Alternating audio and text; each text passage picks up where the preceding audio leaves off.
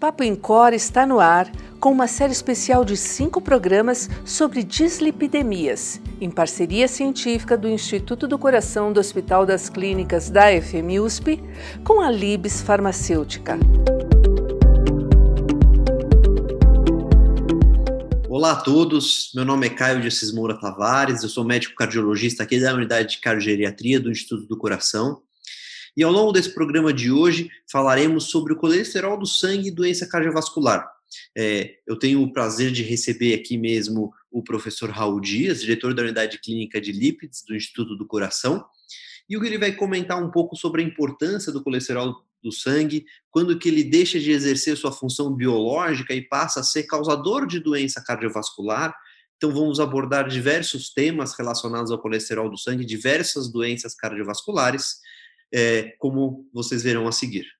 Então, professor Raul, queria começar perguntando qual é a evidência que a gente tem atualmente que o LDL causa de fato aterosclerose? É, da onde vem essa evidência e se isso é uma evidência já confirmatória ou se a gente precisa de estudos adicionais? Então, Caio, é, é um prazer estar podendo participar desse podcast, né, que o Incor tem em parceria com a Libs, e realmente, dentro das evidências que a gente tem, a relação do colesterol com doença cardiovascular é uma das mais robustas na medicina. Por quê? Não somente estudos experimentais, eh, estudos epidemiológicos, estudos de randomização mendeliana, ou seja, estudos onde a gente avalia um determinado impacto de um gene sobre o colesterol e sobre os desfechos cardiovasculares, mas principalmente pelos estudos de intervenção, mostram uma relação clara entre os valores de colesterol do sangue e o risco de doenças cardiovasculares, principalmente a doença arterial coronariana, mas também com um acidente vascular cerebral aterotrombótico. Né? E, assim, o número de pacientes, né, de indivíduos, na realidade, que foram arrolados nesses estudos é gigantesco, são quase 800, 900 mil pessoas em, em dados prospectivos, né? E, assim, a evidência, obviamente, mais cabal que a gente tem da associação causal, da relação causal, a gente pode dizer claramente que o LDL colesterol do sangue é causa de doença aterosclerótica, é quando a gente intervém sobre o LDL. E, e para cada 40 miligramas por decilitro que a gente reduz o LDL colesterol, nós vamos reduzir o risco de eventos ateroscleróticos maiores em mais ou menos 22%, o risco de infarto do miocárdio em mais ou menos 27%, o risco de morte por doença cardiovascular em mais ou menos 20% e mortalidade total em cerca de 10%. Então, isso está muito claro, é extremamente robusto e é indubitável. Perfeito, nossa, muito boa resposta, professor. E quando a gente trata de subgrupos específicos, por exemplo, os pacientes idosos, é, há muito tempo se questiona, putz, será que o LDL nesses pacientes também é um preditor de infarto, de doença aterosclerótica? Ou será se o paciente tem um LDL alto e sobreviveu, chegou aos 70, 80 anos, isso para ele não vai ser um fator independente de predição de eventos cardiovasculares? Então, Caio, você está trabalhando na cardiogeriatria, né? E certamente esse é um dilema que você vive todo dia, principalmente no indivíduo idoso, na prevenção primária, né? Aquele indivíduo que não teve uma manifestação de doença cardiovascular. Quando o sujeito já teve, não tem dúvida nenhuma que esse colesterol precisa ser tratado e tratado de uma forma intensiva. Contudo, quando nós pegamos, por exemplo, um indivíduo, principalmente esses 75 anos, né, onde a gente tem menos evidência de se vale a pena ou não baixar o colesterol, a gente acaba discutindo um pouco. Quando a gente vai olhar os estudos epidemiológicos, realmente, essa relação entre LDL colesterol ou colesterol total com doença cardiovascular, ela, vamos dizer assim, talvez ela seja menos robusta no indivíduo idoso do que no indivíduo jovem. Apesar disso, ela continua. É claro que o colesterol ele acaba sendo um fator de risco mais importante para o indivíduo mais jovem do que para o indivíduo mais idoso. E aí é importante levar em consideração que, por exemplo, mesmo um indivíduo que tenha lá um LDL de 160, 170, com seus 80 anos e não teve doença cardiovascular, deve ter, de alguma forma, algum fator protetor.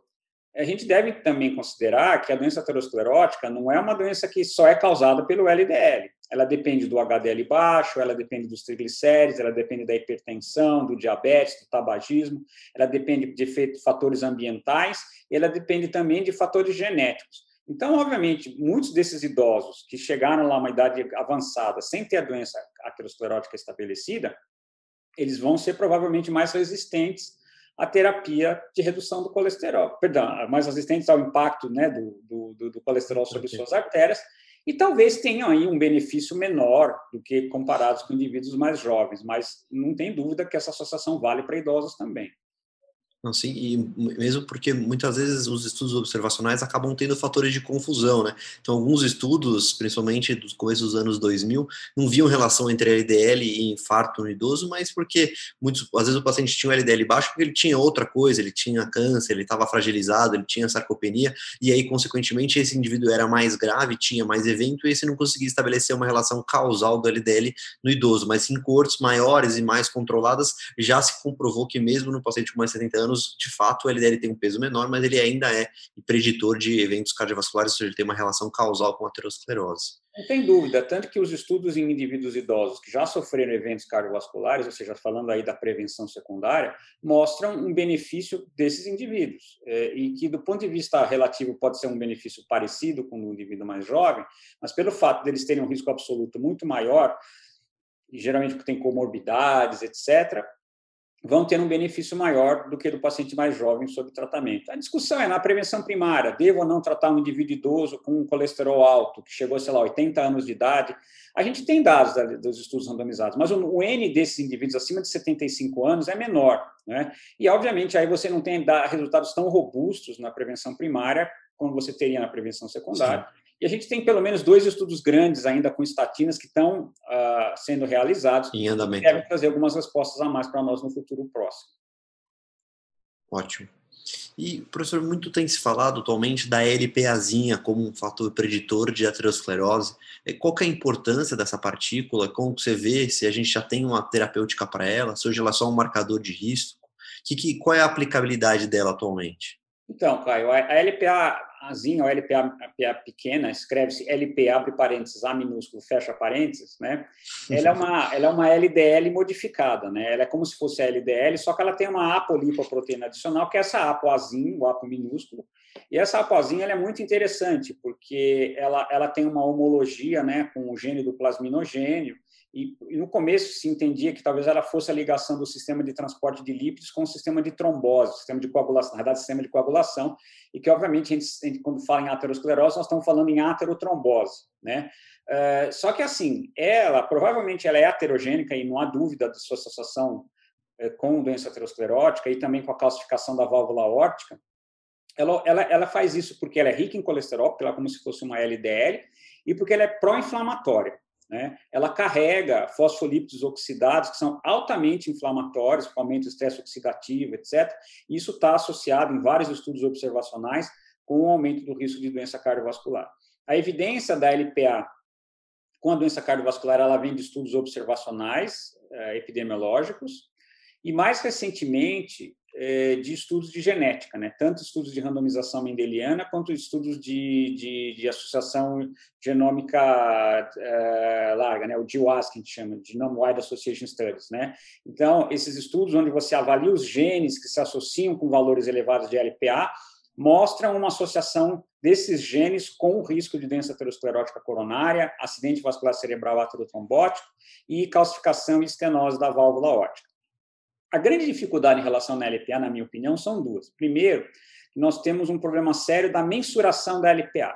Infelizmente, a maior parte dos kits de laboratório disponíveis no mundo inteiro, não vou falar que é só no Brasil, nos dão uma ideia um pouco inadequada da LPA. Porque a LPA é uma lipoproteína, diferentemente da LDL, que varia pouco, que pode variar até 3 mil vezes os valores dela. Você tem sujeito que tem LPA indetectável, você tem pacientes que têm 300 eh, de LPA. Então, assim, é, existe uma, uma, uma, heterogeneidade muito grande no número de partículas. Nós podemos ter 40 tipos diferentes de isoformas de LPA na circulação, dentro da população. Então, isso é complicado. Então, primeiro, nós temos o problema da determinação. Qual é o, o, o valor adequado para dizer que, a partir desse valor, o risco aumenta? Segundo, se esse valor é determinado por um kit de uma forma adequada. Existe, por exemplo, diferenças étnicas. Por exemplo, indivíduos brancos têm valores de tendência a LPA de valores mais baixos, uma distribuição não distribuição assimétrica que não segue a curva de Gauss, enquanto que indivíduos negros têm valores de LPA que têm distribuição gaussiana, ou seja, for, é, assim, tem uma distribuição normal, mas tem tendendo assim a valores mais altos nas suas médias, né? Então, essa influência da etnia é muito importante. É, a LPA ela é, ela é, determinada geneticamente, basicamente 90% da variabilidade da LPA é dada pelos nossos genes, mas ela pode ter também uma, uma propriedade de proteína de fase aguda. Então, por exemplo, a gente medir uma LPA logo depois de um infarto do miocárdio, ou quando o sujeito está lá com uma infecção, com uma doença aguda, ela pode vir alta. Muitas vezes isso confunde um pouco uh, o médico que está que tá avaliando a LPA. Do ponto de vista prático, a gente considera a LPA alta principalmente acima de 50 miligramas por decilitro, ou acima de 75 é, nanomols por litro, se for utilizar os métodos que avaliam o número de partículas. São poucos laboratórios no Brasil. Aqui mesmo no INCOR a gente usa um ensaio de massa, né? Então a gente considera principalmente acima de 50. Alguns estudos mais antigos falavam em 30 miligramas por decilitro. Existe uma, uma relação direta. Quanto mais alto for a LPA, maior será o risco. Quando é que a gente valoriza a LPA?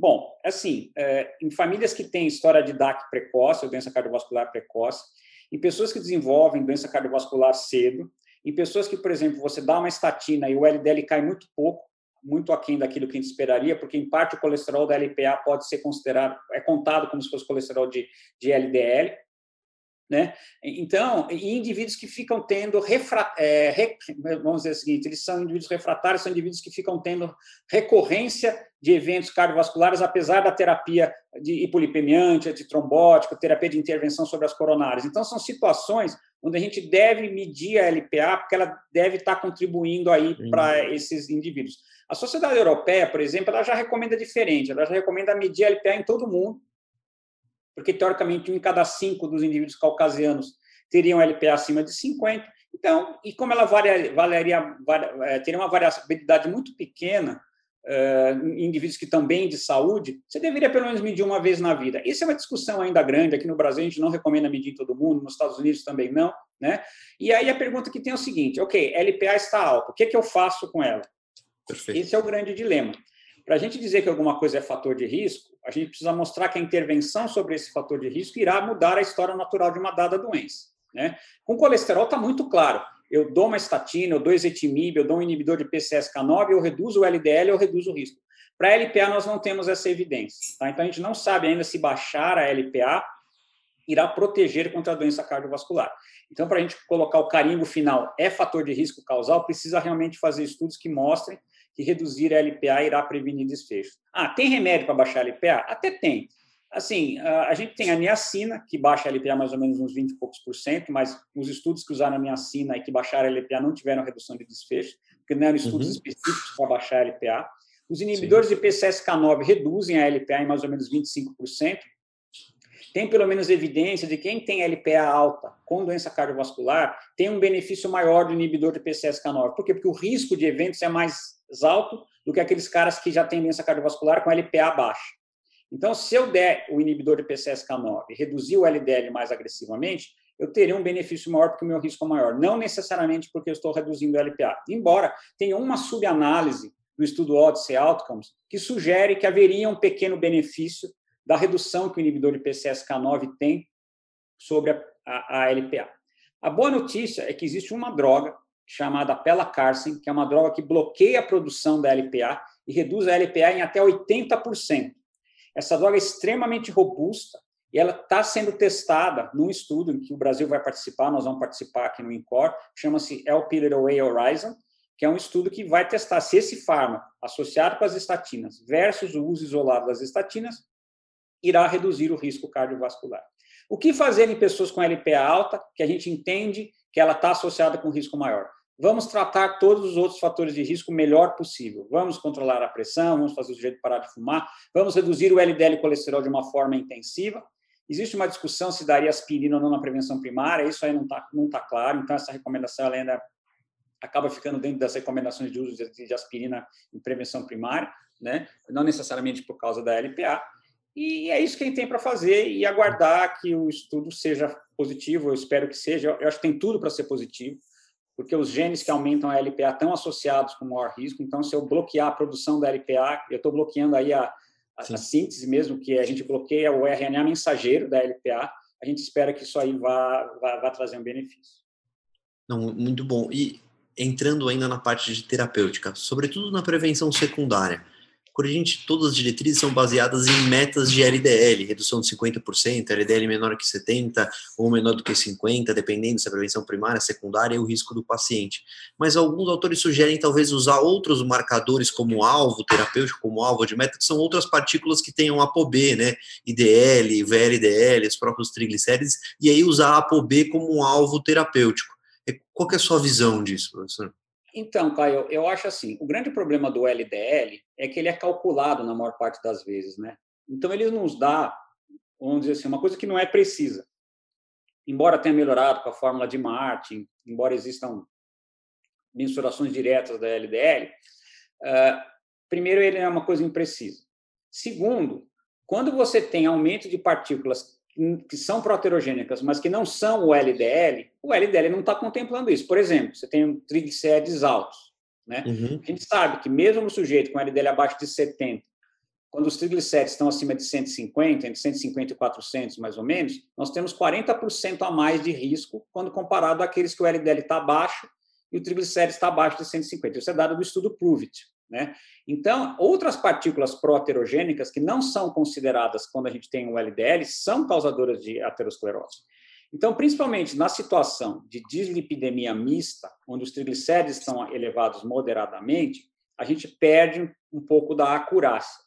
Daí, então, a necessidade ou de você usar o colesterol não HDL como uma meta, que é aquele negócio 30 miligramas acima da meta do LDL. Então, por exemplo, uma meta de LDL abaixo de 50 teria que ter um não HDL abaixo de 80, ou você usar a ApoB. E provavelmente a ApoB deve ser realmente o melhor marcador, porque ela está me dando uma ideia de tudo que é proterogênico, LPA, é, remanescente de quilomicron que tiver na circulação, mesmo pós, é, no, fora do estado de jejum, é, ou, ou, no estado de jejum, IDL, remanescente de IDL. Então, existe essa tendência a gente trocar o LDL pela ApoB. Isso ainda não está nas diretrizes, mas, é, é, assim, provavelmente sim. Ah, qual seria o valor de ApoB ideal? Provavelmente abaixo de 90, abaixo de 80, seria um uhum. valor uh, miligramas por decilitro que estaria compatível com um risco menor aí de, de doença cardiovascular. Tá? Mas isso ainda não é diretriz. O que, que eu faço? Eu, eu assim, eu, eu dou a estatina para o meu paciente uh, e quando ele volta, eu já costumo pedir um, um ApoB pelo menos uma medida no retorno, quando ele vai voltar para mim no consultório, eu peço ApoB para ver como é que está.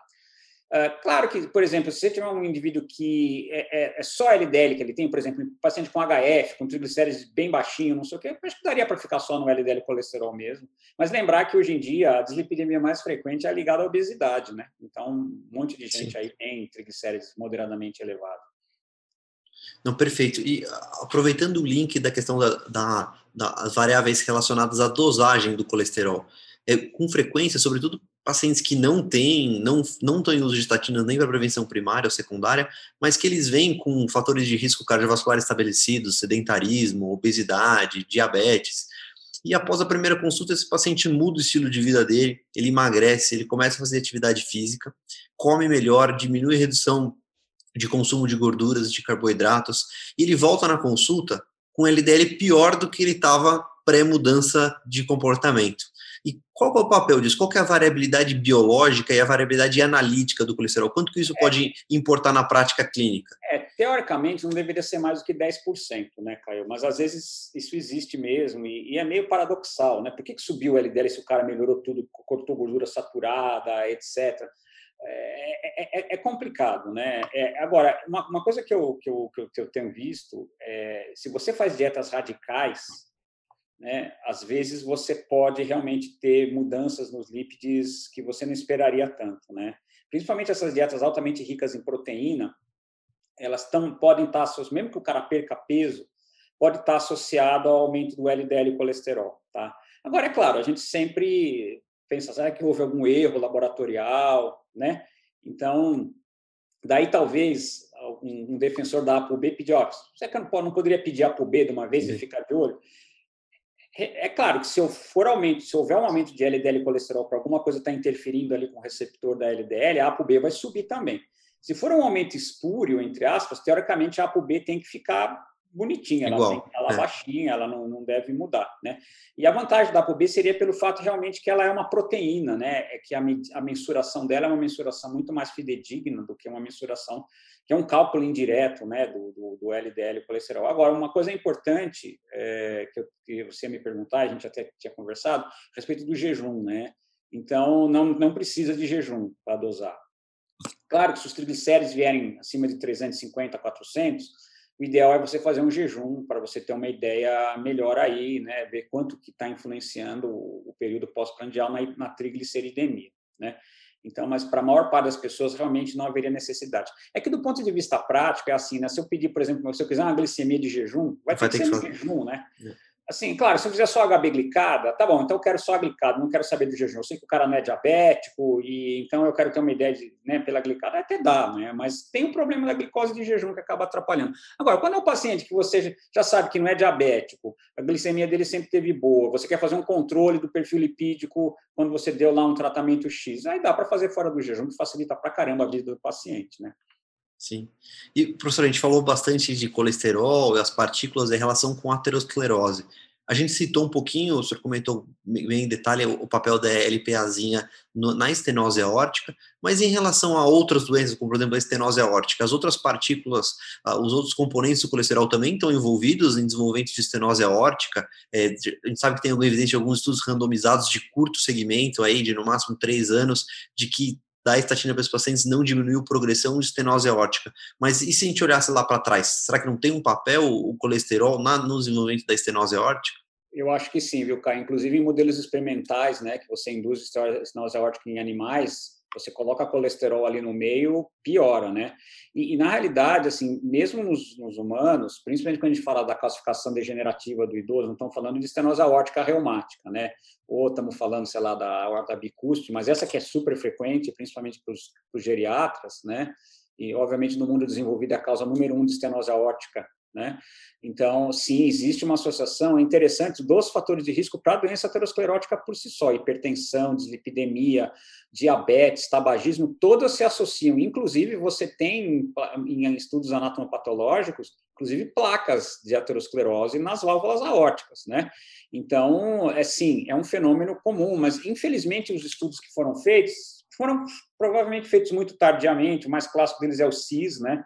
Que testou lá a ezetimiba, a ezetimiba simvastatina, e houve redução, por exemplo, de desfechos cardiovasculares em geral, mas a piora da progressão da doença não, da válvula órtica não houve, né? Então, o que, o que se discute é que talvez você devesse intervir muito precocemente sobre o colesterol para justamente evitar que ele vá contribuir para a progressão e desenvolvimento da calcificação aórtica e estenose aórtica do indivíduo mais idoso. Então, teria que provavelmente ter que ter uma intervenção bem precoce, e aí, claro, assim, é que nem febre reumática, né, cara? Depois que você já teve a lesão da válvula, é. o componente hemodinâmico ele é muito mais importante do que eu acho que qualquer outro, né? Sim, sim.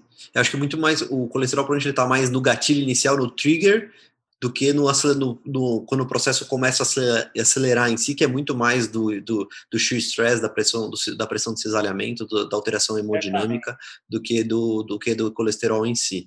É, Agora, é uma coisa importante lembrar, né? Só da concomitância da, da, da doença valvular aórtica do idoso com a doença coronária, né? Daí Sim. a importância desses indivíduos a gente fazer o diagnóstico da doença coronária e tratar, né? Porque a estatina Sim. vai fazer uma diferença enorme para esses indivíduos é, do ponto de vista de prevenção. Embora a gente tenha discutido no começo, né? Talvez a gente seja menos sensível, ah, o impacto talvez seja um pouco menor, mas eu não tenho dúvida que, que vale a pena sim reduzir o colesterol do indivíduo idoso. É, apesar do risco, como a gente comentou no começo, apesar do risco relativo do quanto você reduz com a estatina ser menor, o NNT é menor também, porque Exato. como ele tem mais evento, o risco Exato. absoluto acaba, acaba ficando menor. E, e, ainda, principalmente no idoso, professor, cada vez mais a gente tem os inibidores da PCSK9, a gente tem estatinas de alta potência, o ezetimibe, e quanto que eu tenho que me preocupar? Se um LDL fica muito baixo, isso é motivo para preocupação? Eu tenho que ficar angustiado com o meu paciente, eu tenho que tirar essa estatina? Ou a gente tem uma segurança para falar sobre o LDL baixo nessas populações mesmo de alto risco para complicações? Então, é assim. Quando você vai para alguns estudos observacionais, é, que são sujeitos a vieses não medidos, existe, por exemplo, uma associação de valores muito baixos de colesterol, de LDL, com a VCH, por exemplo. Né? Essa acho que é a associação que mais a gente tem na literatura, porque com câncer, é o que você falou, ali é o câncer que baixou o LDL, não é o contrário. Né? E, assim, quando a gente vai para os estudos de intervenção, é, não existe nenhuma associação do valor baixo do LDL com qualquer evento adverso. Então, neoplasia, diabetes, AVCH, alteração cognitiva, né? Então, assim, não existe isso. E principalmente agora com os inibidores de PCSK9, onde a gente faz o sujeito ficar com 20 de LDL, 10 de LDL, a preocupação, teoricamente, seria maior, justamente porque a gente consegue atingir valores nunca antes atingidos. Mas nesses estudos todos, com terapias agressivas, por exemplo, mesmo no próprio Improved, com, com, com dupla inibição, ezetimibe e, e, e simvastatina, nós tivemos um número muito grande de indivíduos com LDL abaixo de 50 nesses estudos. E não houve nenhuma associação. As estatinas, elas podem estar, sim, associadas a um risco muito pequeno de aumento de acidente vascular cerebral hemorrágico, são 5 a 10 casos para cada 10 mil pessoas tratadas, mas isso não tem nada a ver com o valor de LDL atingido nos estudos. Isso, na minha opinião, provavelmente é uma ação antitrombótica que a estatina tem num indivíduo vulnerável. Principalmente quem são esses sujeitos? Indivíduos que já tiveram um AVCH prévio, tá certo? Indivíduos que persistem com hipertensão descontrolada, é, é, a, a, né, que são hipertensivos, que estão com a pressão descontrolada. Então, são situações que eu entendo que talvez tenham um pequeno risco, mas assim o benefício é muito maior. E mesmo em populações geriátricas, né, Caio, que você está trabalhando, a gente não tem sinal disso. Né? É porque a gente tem evidência muito clara que as glândulas, os tecidos sintetizam a quantidade de colesterol que elas precisam, independentemente do LDL. E, então, uh, a gente não tem que ter uma preocupação muito grande em relação a isso, não. E mesmo falando em função cognitiva, né, professor, tem, tinha uma preocupação que a LDL baixo poderia causar alterações cognitivas, até mesmo demências, mas a evidência que a gente tem à luz atual é que, pelo contrário, que quando você diminui a incidência de acidente vascular aterotrombótico, você acaba prevenindo é, uma, um declínio cognitivo, você acaba prevenindo demência, e o LDL baixo não está relacionado a alterações cognitivas até o momento. Né? Obviamente, os novos estudos estão testando o LDL mais baixo, principalmente em idosos, estão vendo esses desfechos de uma maneira mais seriada, como não foi visto nos estudos prévios, mas estudos observacionais e mesmo subanálise dos randomizados não mostram que tem alteração cognitiva no idoso, mesmo com esse valor de LDL abaixo de 50. Exato. E aí é importante lembrar uma coisa, que, por exemplo, a única lipoproteína que passa a barreira hematoencefálica é a HDL, não é a LDL. Né? Então, o problema seria, tipo assim, da estatina entrar no cérebro, porque ela entra, ela passa. Ela é sintetizada, é, Exato, sintetizada a produção de, de, de, de, colesterol dentro dos neurônios, e isso aí poderia trazer algum, algum evento adverso para as pessoas. Mas, felizmente, a gente não tem nenhum sinal disso. Né? A gente está trabalhando um negócio muito lindo em, em cognição em crianças que estão sendo, que foram tratadas e estão sendo tratadas com inibidor de PCSK9, né? E assim, as crianças elas estão em desenvolvimento, né? Então, uhum. o cérebro delas está se desenvolvendo, por exemplo, a barreira hematoencefálica é ela ainda está na sua maturação, e a gente teria né, uma possibilidade aí de algum evento adverso, de você reduzir o LDL intensivamente, ou mesmo o próprio inibidor da PCSK9. E, assim, a gente apresentou um pouco no ano passado no paper inicial do, do, do estudo Hauser, e agora a gente está trabalhando numa nova publicação, onde a gente faz testes objetivos em, em cinco domínios de cognição, né? E a gente não vê nenhuma alteração. Então, isso é muito legal, porque realmente fala contra né, do, do, de você mexer no colesterol e mudar a cognição das pessoas. E reforça a segurança, né? Se a gente sabe que tem um benefício e não temos nenhuma evidência de que faz mal, pelo contrário, está indicando que não tem uma pior cognitiva, reforça a segurança e a indicação dessas medicações nessas populações. Né? A gente não tem que ter medo de baixar o colesterol de quem precisa. É claro, veja, você vai usar 80 miligramas de atorvastatina, 40 miligramas de rosuvastatina num indivíduo idoso, com massa muscular diminuída, que faz uso de polifarmácia, né? É, é, é claro que você tem que ter um medo maior, poder ter uma possível interação e ter um efeito muscular, etc. Por isso que, obviamente, nós somos médicos, né? Nós temos que avaliar os nossos pacientes, as situações clínicas de cada um e tratar da forma mais adequada. Mas a gente não tem que ter medo de baixar o colesterol em quem precisa. Perfeito. Acho que você tem mais algum comentário, professor? Acho que não, eu, eu acho que todos assim, é, eu acho que não. Eu acho que as perguntas foram muito boas. É, assim, eu agradeço a oportunidade de poder poder esclarecer. E, e eu acho assim, Caio. É, infelizmente, pela falta de conhecimento e, e por uh, acreditar em, em, informações inadequadas, a grande maioria das pessoas que precisam tomar medicamentos para baixar colesterol, eu estou falando aqui de gente de alto e risco muito alto, tá? Eu não estou falando prevenção primária, num cara de 35 anos que tem um LDL de 133 e um HDL de 39, tá? Eu estou falando de gente que já com infarto prévio, revasque prévia, eh, pessoas diabéticas, fumantes, com vários fatores de risco, menos de 30% dos pacientes de risco alto, muito alto, têm o LDL dentro daquilo que é recomendado. Com as novas recomendações de LDLs mais baixos ainda, então 55, 50, que é o que a diretriz brasileira fala, a diretriz europeia, obviamente isso fica muito mais difícil. Então, a gente precisa, primeiro, ter ideia de que precisa tratar de uma forma adequada, tem que correr atrás desses tratamentos e ter, obviamente, terapias eh, que sejam eh, robustas e acessíveis e seguras para que as pessoas possam tratar. E eu acho que está tendo uma evolução muito grande, eu acho que assim está aparecendo novos fármacos, né? Os, os, os, custos dos medicamentos e polipemiantes têm caído, então eu acho que isso aí é uma boa e o que a gente precisa fazer é identificar e tratar de uma forma adequada. Perfeito. Então, obrigado a todos, obrigado por terem ouvido esse podcast e a gente se vê no próximo episódio. Até a próxima, obrigado.